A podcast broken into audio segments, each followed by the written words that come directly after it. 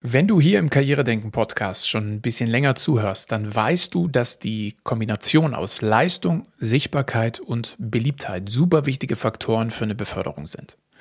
Warum werden dann aber oft Leute befördert, die eigentlich nicht die beste Wahl für den Posten sind? Und wer wird bevorzugt, wenn es mehrere Anwärter gibt, die fast die gleichen Qualifikationen und Erfahrungen vorweisen können? Wie Vorgesetzte diese Entscheidung oft aufgrund von automatischen Vorgängen im Gehirn entscheiden und wie du diesen Entscheidungsvorgang durch einen einfachen, aber wirklich mächtigen psychologischen Effekt beeinflussen kannst. Darüber spreche ich in der heutigen Folge. Auf geht's.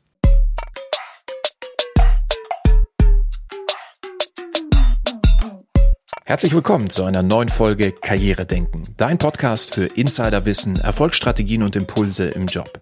Von und mit mir, Karriereguru Tobias Joost.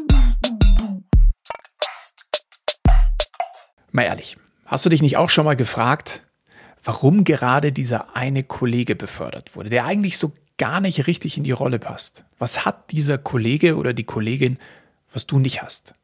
Viele Fragen, eine Antwort. Das Unterbewusstsein hat die Entscheidung getroffen. Und zwar hat der Ähnlichkeitseffekt zugeschlagen. Der spielt nämlich sowohl bei Einstellungen als auch bei Beförderungen eine riesengroße Rolle. Eigentlich relativ simpel, wie der Name ja eigentlich schon erahnen lässt, besagt der Effekt, wir Menschen bevorzugen diejenigen, die uns ähnlich sind. Dabei wird die Ähnlichkeit oft gar nicht bewusst wahrgenommen. Es ist vielmehr das Gehirn, das Ähnlichkeiten in ganz kleinen, minimalsten Ausführungen wahrnimmt und Botenstoffe aussendet. Und genau dieser Cocktail aus Hormonen und Neurotransmittern, der erzeugt ein Gefühl des Vertrauens und der Nähe. Genau dieser automatisierte Effekt ist es übrigens auch, dass in Führungsebenen oft sehr homogene Gruppen sitzen. Menschen, die da plötzlich so ganz anders sind als alle anderen, haben es meistens eher schwer. Und das bezieht sich gar nicht auf die Hautfarbe, Religion oder andere ethische Faktoren, denn daran hat sich unser Gehirn, Gott sei Dank, bereits gewöhnt. Nein, unser faules Gehirn umgibt sich gerne mit ähnlichen Menschen, weil es einfach bequemer ist. Eigentlich super schade, weil Andersdenkende und anders handelnde Menschen ein Unternehmen oft so viel besser voranbringen würden. Aber so sind wir nun mal evolutionär gestrickt. In Studien wurde sogar bewiesen, dass die Entscheidung für eine Person, zum Beispiel bei einer Bewerbung, bei gleicher Eignung, also gleicher Qualifikation in der Regel wegen des Smalltalks entschieden wurde. Der Grund dafür ist recht simpel. Denn wenn du mit jemandem ganz locker redest, dann hat dein Gehirn Zeit, nach Ähnlichkeiten zu suchen. Und genau hier werden die Weichen gestellt. Bei dem anschließenden Fachgespräch liegt die Konzentration dann wo ganz anders. Wenn die Unterhaltung in einem Bewerbungsgespräch, also in eine lockere, oft fast schon private Unterhaltung geht, dann hat der Bewerber oder die Bewerberin viel, viel größere Chancen, eine Zusage zu bekommen. Außerdem konnte herausgefunden werden, dass selbst wenn der Bewerber längst weg ist und die personalverantwortliche Person sich die Unterlagen nochmal anschaut, die Wohlfühlzone immer noch präsent ist. Heißt, es wird dann aufgrund eines Bauchgefühls entschieden und das wiederum beruht auf dem Ähnlichkeitsprinzip. Ich wette, dir ist es auch schon mal so gegangen. Ja, du lernst irgendjemanden neu kennen, egal ob beruflich oder privat, und ihr merkt dann recht schnell, dass ihr voll auf einer Wellenlänge seid. Davon willst du natürlich ganz unbewusst mehr und deshalb interessierst du dich für die Person. Und dann gibt's welche, da reicht dir schon die erste Begegnung aus, um zu wissen, dass es das erste und letzte Gespräch war, weil sie dir einfach nur unsympathisch ist. Da kann die fachliche Expertise noch so gut sein. Die Entscheidung trifft ganz alleine dein Gehirn und zwar ganz automatisch. Heißt also in Konsequenz, der Ähnlichkeitseffekt ist ein supermächtiges Instrument für deine Beliebtheit und logischerweise auch für deine Beförderung. Bevor ich dir jetzt gleich ein paar ganz konkrete Tipps an die Hand gebe, wie du dieses Wissen nutzen kannst, Lass uns erstmal gemeinsam auf die Ähnlichkeitsbereiche blicken, die in unseren Gehirnen denn so existieren und wie sie genau funktionieren. Der erste Bereich ist die kognitive Verarbeitung, also das Wahrnehmen und das Erkennen. Es ist nämlich wissenschaftlich bewiesen, dass du Informationen, die deinem Denken ähneln, leichter aufnimmst. Einfach weil du sie leicht verstehst. Und weil das Gehirn manchmal echt ein fauler Hund ist, bevorzugen wir Menschen, die genauso denken wie wir oder eben gleicher Meinung sind.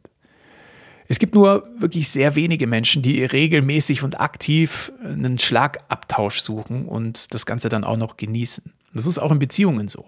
Bei unähnlichen Menschen wird so viel mehr Akzeptanz, Toleranz, Reflexion und Resilienz benötigt als bei ähnlich denkenden Menschen. Trotzdem gibt es natürlich Paare, die diese Werte lieben und auch so leben. Im Arbeitsleben findet man das dagegen eher selten. Wenn du mal genau hinschaust, herrscht in den meisten deutschen Unternehmen immer noch eine sehr homogene Führungsebene. Und da kannst du dich mal Absicht unterstellen, weil du ja jetzt weißt, dass der Ähnlichkeitseffekt ganz unbewusst abläuft.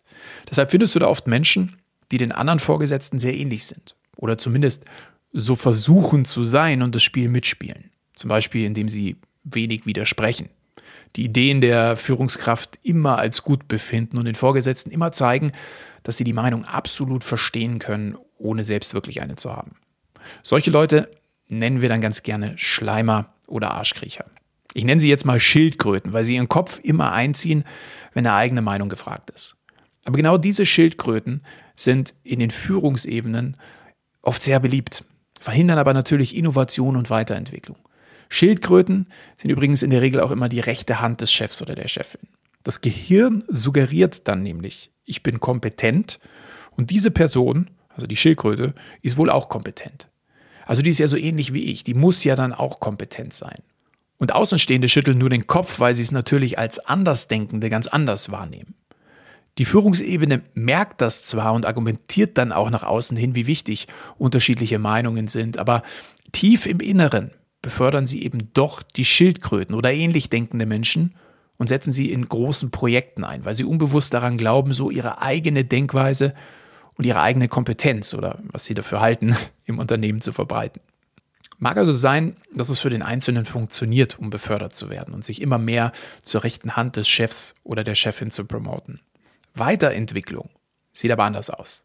Deswegen finden sich auch nahezu in keiner Führungsebene, zumindest hier in Deutschland oder im deutschsprachigen Raum, People of Color oder Intersexuelle oder einfach wenig Frauen. Einfach weil diese Personen oft anders denken und eben fürs Gehirn anstrengend oder sogar unbequem sind.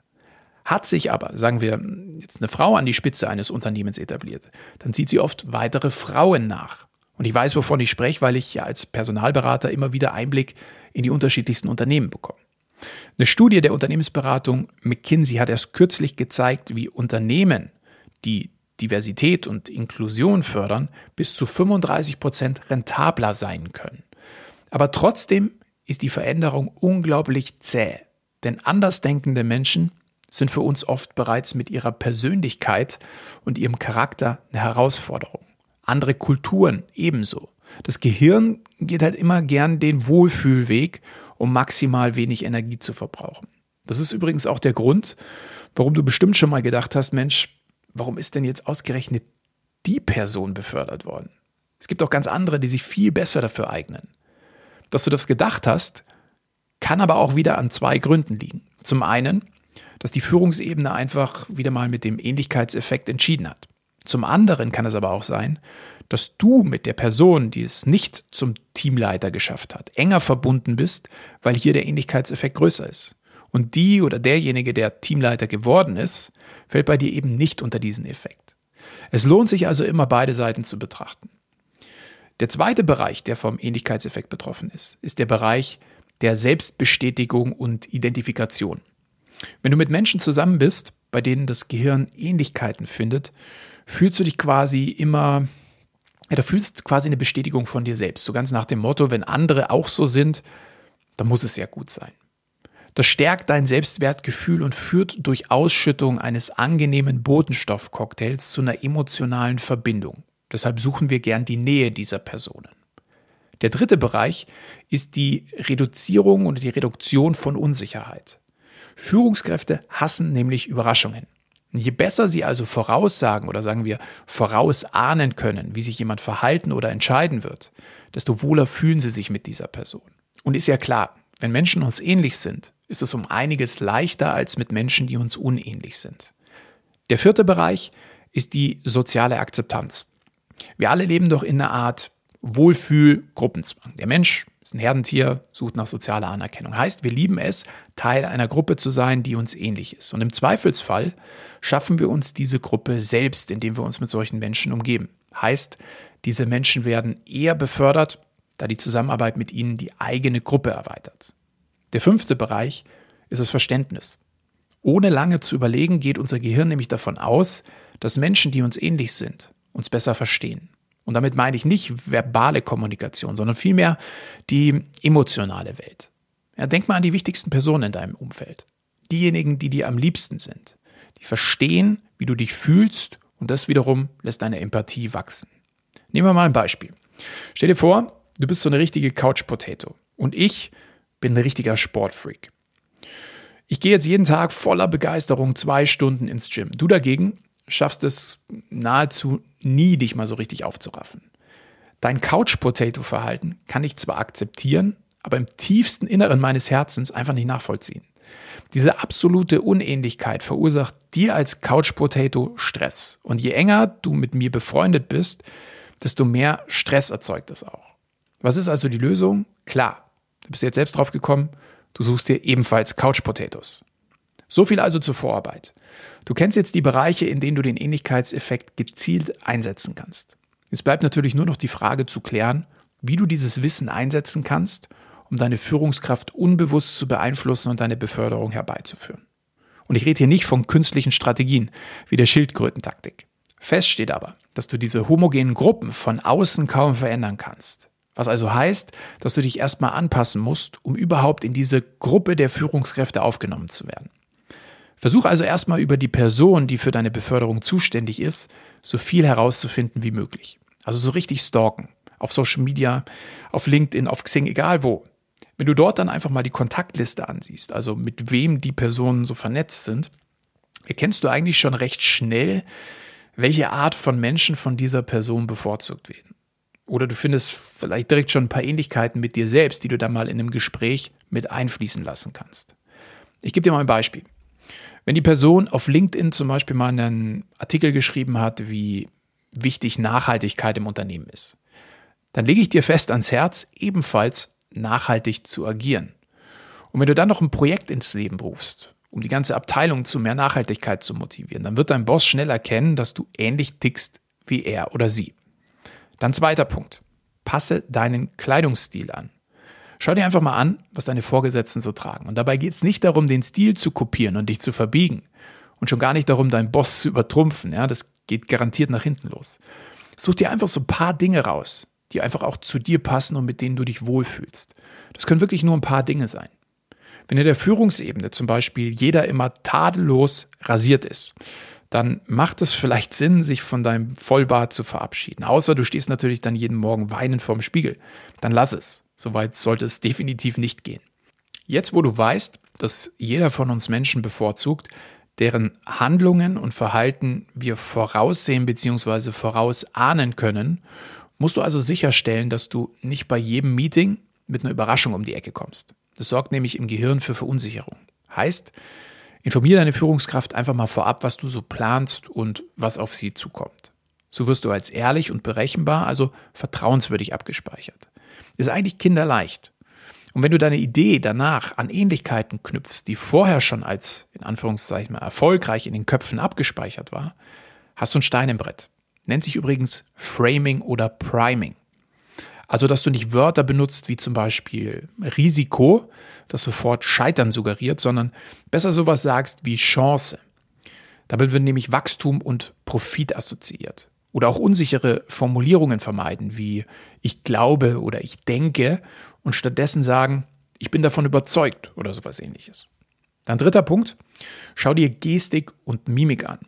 Was davon würde zum Beispiel auch zu dir passen? Wie steht's mit der Sprache? Bevorzugt deine Führungskraft eher lange oder kurze Sätze? Wird gleich auf den Punkt gekommen oder erstmal so ein bisschen rumgeschwafelt? Schau dir ab, was zu dir passt. Wenn jemand gern gleich auf den Punkt kommt, dann wird eine Person, die gern erstmal um den heißen Brei redet, als unähnlich eingestuft. Und umgekehrt natürlich auch. Wenn dir deine Führungskraft Informationen eher immer häppchenweise gibt und sich zwischendurch gern mal zurücklehnt und dir Zeit gibt, die Information zu verarbeiten oder zu reagieren, dann wirst du garantiert nicht zum Lieblingsmenschen, wenn du eine Flut an unterschiedlichsten Informationen auf einmal raushaust. Und noch ein Tipp. Wenn du mit deiner Führungskraft im Gespräch bist dann merkt dir eine ganz bestimmte Information, die sie gesagt hat. Die wiederholst du dann einfach an passender Stelle und nichts dazu. Natürlich ohne zu erwähnen, dass du die Information ja eigentlich gerade von ihr bekommen hast. Ich gebe dir mal ein Beispiel dazu. Sagen wir im Smalltalk, bei einer Bewerbung wirst du gefragt, ob du gut hergefunden hast. Dann hast du daraufhin gesagt, naja, dass du ewig nach einem Parkplatz gesucht hast, aber du bist gut angekommen. Die Personalverantwortliche oder deine künftige Führungskraft dagegen sagt, dass sie das Problem nicht hat, weil sie immer mit den Öffentlichen kommt. Im Verlauf des Bewerbungsgesprächs erfährst du dann außerdem, dass im Unternehmen sehr viel Wert auf Nachhaltigkeit und Klimaschutz gelegt wird. Deswegen bekommt jeder Mitarbeiter dort auch ein Jobticket als Benefit. Wenn du jetzt aufmerksam zugehört hast, dann dämmert dir wahrscheinlich schon, wie du jetzt den Ähnlichkeitseffekt nutzen kannst. Du hast drei Informationen bekommen. Dein potenzieller Boss nutzt öffentliche Verkehrsmittel, es gibt ein Jobticket und das Unternehmen legt Wert auf Klimaschutz und Nachhaltigkeit. Jetzt kannst du den Ähnlichkeitseffekt nutzen, indem du sowas sagst wie, ja, also das, das Jobticket ist eine super Sache, weil ich eh ungern mit dem Auto fahre, um meinen CO2-Abdruck zu reduzieren. Das ist natürlich nur ein Beispiel. Aber hör einfach gut zu und such nach Informationen, die auch auf dich passen, ohne dass du dich jetzt groß verbiegen musst. Aber spiel den Ball nicht gleich zu offensichtlich zurück, sonst wirkt das einfach zu kalkuliert. Sammel erstmal so ein paar Informationen und dann lass sie bei passender Gelegenheit einfließen. Denk immer an die fünf Bereiche des Ähnlichkeitseffekts, die ich eben bereits erwähnt habe. Erstens, kognitiv. Ja, wir mögen Menschen, die ähnlich denken wie wir, weil unser Gehirn sich dann nicht so anstrengen muss. Greif also bei einer Diskussion immer wieder Informationen auf, die von deinem Gegenüber stammen und du gleicher Meinung bist. Diskussionen beschäftigen sich nämlich viel zu oft nur mit unterschiedlichen Meinungen. Da kann es natürlich nicht wirklich zum Ähnlichkeitseffekt kommen. Zweitens Selbstbestätigung und Identifikation. Ja, wer bestätigt wird, fühlt sich super. Das geht dir ja sicher auch so. Wenn du Menschen toll findest, bei denen dein Gehirn Ähnlichkeiten gefunden hat, dann findest du dich im logischen Schluss nämlich selbst gut. Und Menschen, die das in uns erzeugen, mit denen haben wir gerne zu tun. Heißt für dich in Zukunft, stimm in weniger wichtigen Dingen einfach mal uneingeschränkt zu oder beginne Diskussion erstmal mit den Punkten, in denen ihr euch bereits einig seid. Dann drittens, reduzieren von Unsicherheit. Bleib einfach vorhersehbar und berechenbar. Lass nie unerwartet irgendeine Bombe platzen, sondern bereite die Person, mit der du sprichst oder auch mehrere Personen immer darauf vor. Plus, baue eine neue Idee immer auf bereits bekannte Fakten und Daten auf. Viertens, soziale Akzeptanz und Gruppenzugehörigkeit. Da muss ich gestehen, da ist einfach ein bisschen Anpassung gefragt. Ja, wie vorhin schon erwähnt, kannst du von außen kaum was bewirken. Wenn bei dir also eine homogene Führungsebene existiert, ja, dann musst du dich erstmal anpassen, um überhaupt reinzukommen. Erst dann kannst du vorsichtig und Schritt für Schritt diese homogene Gruppe von innen aufbrechen. Und fünftens, Verständnis. Egal wie sehr dir die Dinge gegen den Strich gehen, ja, bemühe dich um Verständnis. Streich deswegen Sätze aus deinem Wortschatz wie, ah, stell dich doch nicht so an oder das verstehe ich nicht, ach, so schlimm ist es doch nicht, das wird schon, ist doch egal und so weiter. Und auch wenn dir Dinge erstmal maximal banal erscheinen, wenn sie für jemand anders wichtig sind, dann akzeptier das so und zeige Verständnis. Dafür musst du nicht die Meinung des anderen teilen. Du sollst sie nur aus der Sicht deines Gegenübers verstehen lernen. Der Ähnlichkeitseffekt, und das hast du hoffentlich mittlerweile verstanden, ist ein super mächtiges Instrument aus der Humanpsychologie, der natürlich dann am besten wirkt, wenn du die Person, die dich befördern soll, damit erstmal eine Zeit lang regelmäßig fütterst. Wichtig ist aber dabei, dass du dich nicht komplett verbiegst. Erinnere dich einfach so oft wie möglich an die fünf Bereiche. Jetzt weißt du also, wie du in der Oberliga mitspielen kannst. Zum Schluss freue ich mich natürlich noch riesig über deine Bewertung meines Podcasts hier. Also bevor du dein Handy gleich wieder weglegst oder dir die nächste Folge anhörst, lass mir doch kurz noch dein Feedback da. Das weiß ich wirklich sehr zu schätzen. In diesem Sinne, bis zur nächsten Woche und bleib ambitioniert.